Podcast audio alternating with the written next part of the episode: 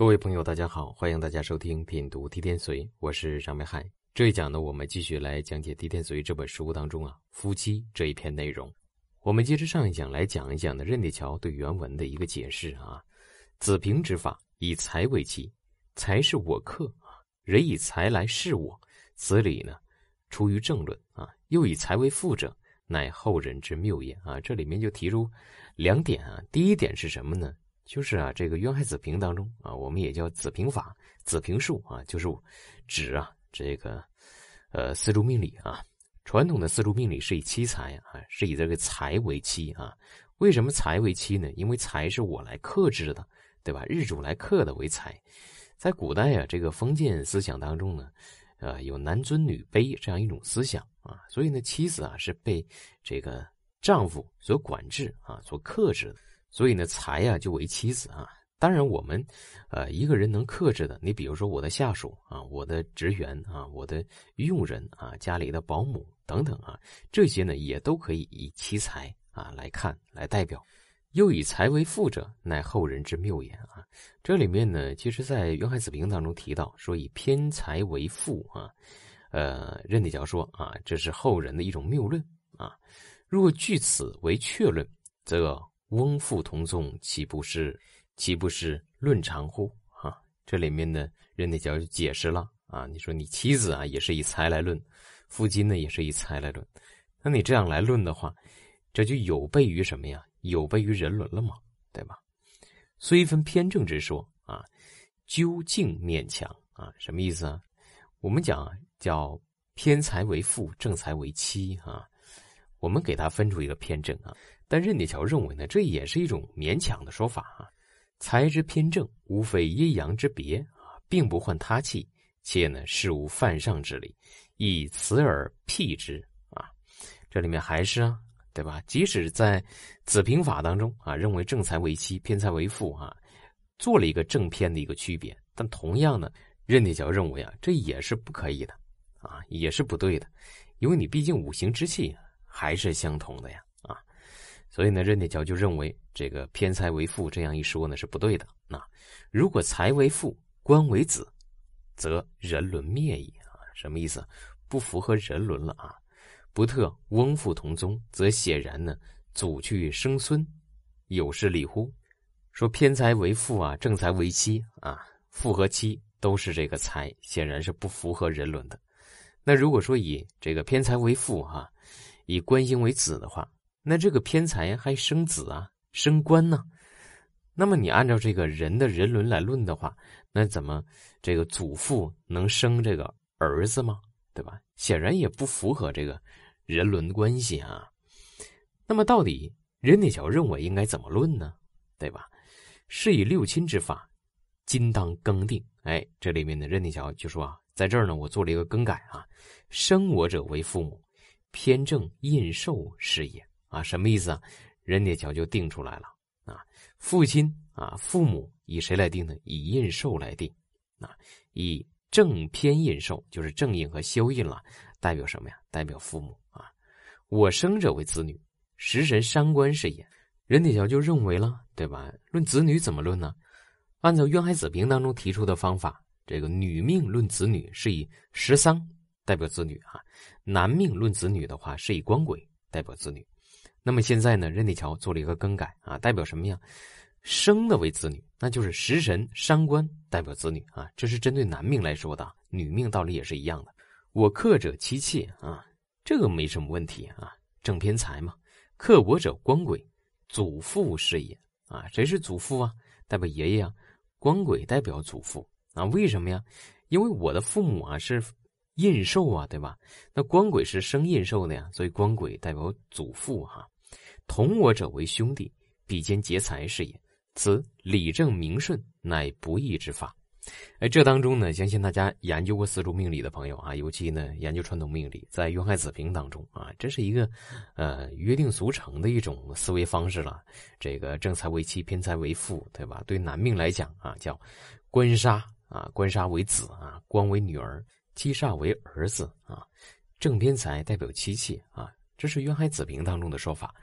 那么到这儿呢，任铁桥就把它改了啊，说这个父母啊应该用印绶来代，父亲也是用印绶来代表，啊，然后子女呢都是我所生的，用十丧来代表，妻妾呢还是用财来代表啊，这是没问题的。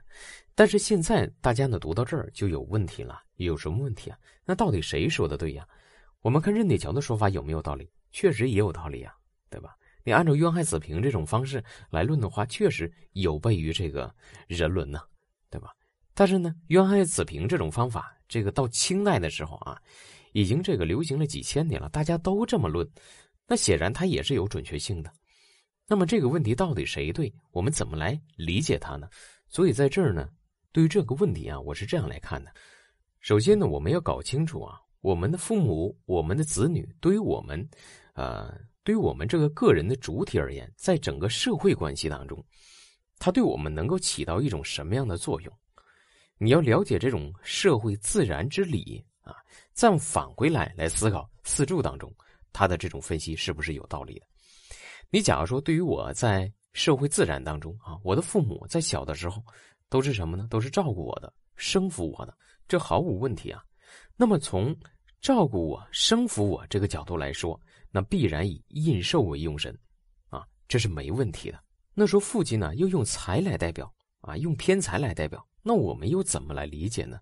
这当中啊，我们就要换个角度来进行分析了。啊，说到父母啊，能够生扶我们啊，这一点上来讲呢，用印绶来代表。但是呢，在我们小的时候，谁给我们钱啊？谁给我们粮食啊？对吧？谁给我们吃的呀？提供给我们衣食住行啊？对吧？我们说啊，在六爻当中也好，在四柱当中也好，财爻既可以代表钱财，也可以代表食物，代表我们所用之物。那谁提供给我们这些物品呢？显然是父亲呢，对吧？尤其在古代社会当中，父亲是家庭当中的主要劳力啊，大部分的家庭财产都是父亲创造的呀。所以，从提供给我们钱财这个角度，提供给我们衣食住行这样一个角度来讲，我们以财作为父亲。啊，尤其是以偏财为父亲，为什么偏财为父亲？其实我们也能够理解，我们对父母的这种克制啊，对父亲的这种索要啊，这种索取有没有限度啊？小的时候，我们指小的时候，其实是没有什么限度的，对吧？我们尽可能的从父母那儿、从父亲那儿去获取到这个食物啊，获取到钱财呀，对吧？父母会毫无保留的把他的钱财给我们，这是不是一种无情之客呀？所以从这个角度来讲，我们说父亲是偏财，用偏财来代表，对不对啊？也是对的。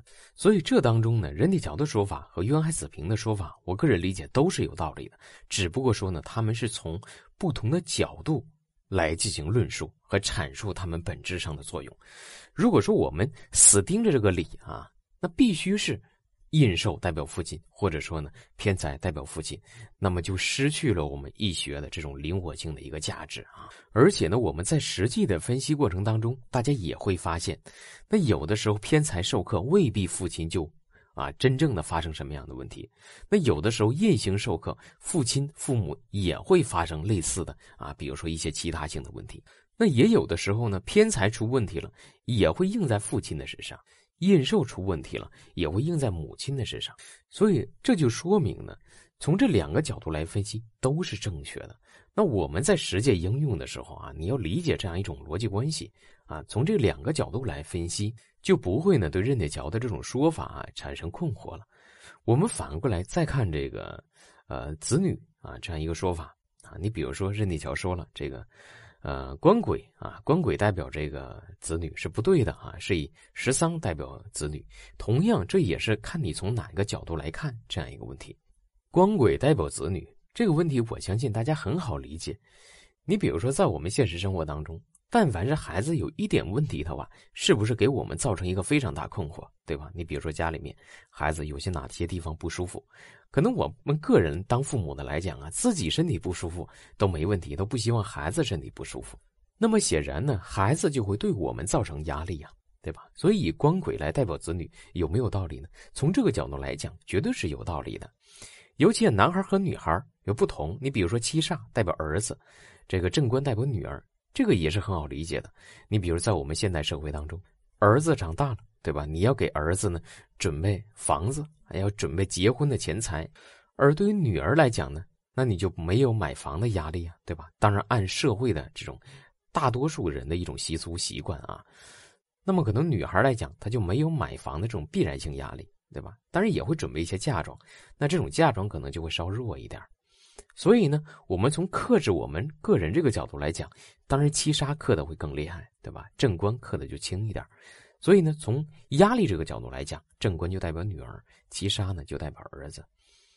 那么我们再一个从这个十丧这个角度来论子女的话，对不对呢？其实也是对的。最简单的一种理解就是呢，孩子不是我们所生的吗？对吧？即使是男士的话，不也是饱含着你个人的基因生出来这样一个孩子吗？对吧？所以呢，以十三来论子女，对不对呢？也是对的。那么我们分析到这儿的话，你就会发现啊，我们四柱命理当中的这种食神跟社会关系当中的某个人的这种对应，它并不是说完全百分之百就是那样对应的啊，它只是从一个最有可能的啊最大的一个方向角度来论述这样一个事情。所以，就像孩子一样，那你认为孩子是能够带给你压力的，还是带给你什么？带给你这个十丧的呢？对吧？十丧也是欢乐，对吧？孩子也能给你带来欢乐。如果说你认为孩子能够带给你最大快乐的话，那十丧呢，就完全的能够代表你子女啊，对吧？所以这个问题还是一个多角度分析这样一个问题。那么换回到我们四柱详细论述分析的时候，就还会产生问题。产生什么问题？大家也会发现，有的时候啊，以官杀为用神啊，以官杀为子女的话，官杀受克了也没什么呀；以食丧代表子女的话，食丧受克也没什么呀；以偏财为父啊，偏财受克也不代表父亲就有问题啊，对吧？以印寿代表父亲，代表父母啊，印寿受克，父亲也没问题啊。那这里面又怎么样呢？在我们实际应用当中，还要涉及到宫位一个概念啊。你比如说，我们常常分析说，年柱代表的是祖辈宫，月柱代表的是兄弟宫，同时也包含父母的信息；日柱代表夫妻宫，时柱代表子女宫。宫位授课同样也会影响到相应的啊对应的人他的一个状况。那也就意味着，我们在整个四柱命理分析的过程当中，我们要全盘性的、综合性的一个分析。